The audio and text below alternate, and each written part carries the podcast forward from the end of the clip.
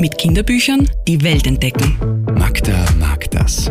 Radio Superfly liest junge Bücher. Kopfweh kann grausam sein. Der Stich einer Biene ist die Hölle. Nur eins ist noch schlimmer als Kopfweh oder Bienenstich oder ein Tag ohne Sonne. Alleine sein. Alleine sein ist kein Spaß.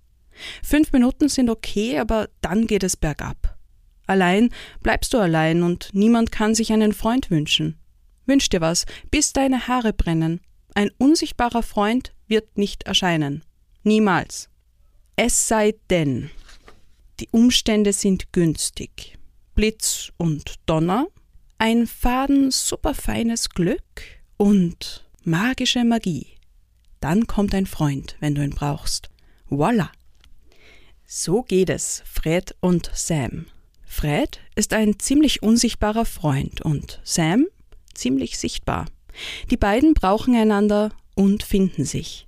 Gemeinsam erleben sie Abenteuer in Büchern, hören sich Opern an, erkunden das Geheimnis der stürzenden Wasserfälle und spielen Theaterstücke. Gemeinsam sind sie das dramatische Duo. Doch eines Tages passiert es und Sam findet eine neue Freundin. Fred weiß Bescheid. Jetzt wird er nicht mehr gebraucht. Jetzt wird er verschwinden. Oder? Ein ziemlich unsichtbarer Freund ist ein ziemlich witziges Bilderbuch, gekonnt illustriert vom Meister der pointierten Illustration Oliver Jeffers. Ein Bilderbuch, in dem viele Überraschungen und großer Humor stecken. Eine Hommage an die unsichtbaren Freunde und Freundinnen. Ein ziemlich unsichtbarer Freund von Owen Colfer und Oliver Jeffers erschienen im DTV Verlag.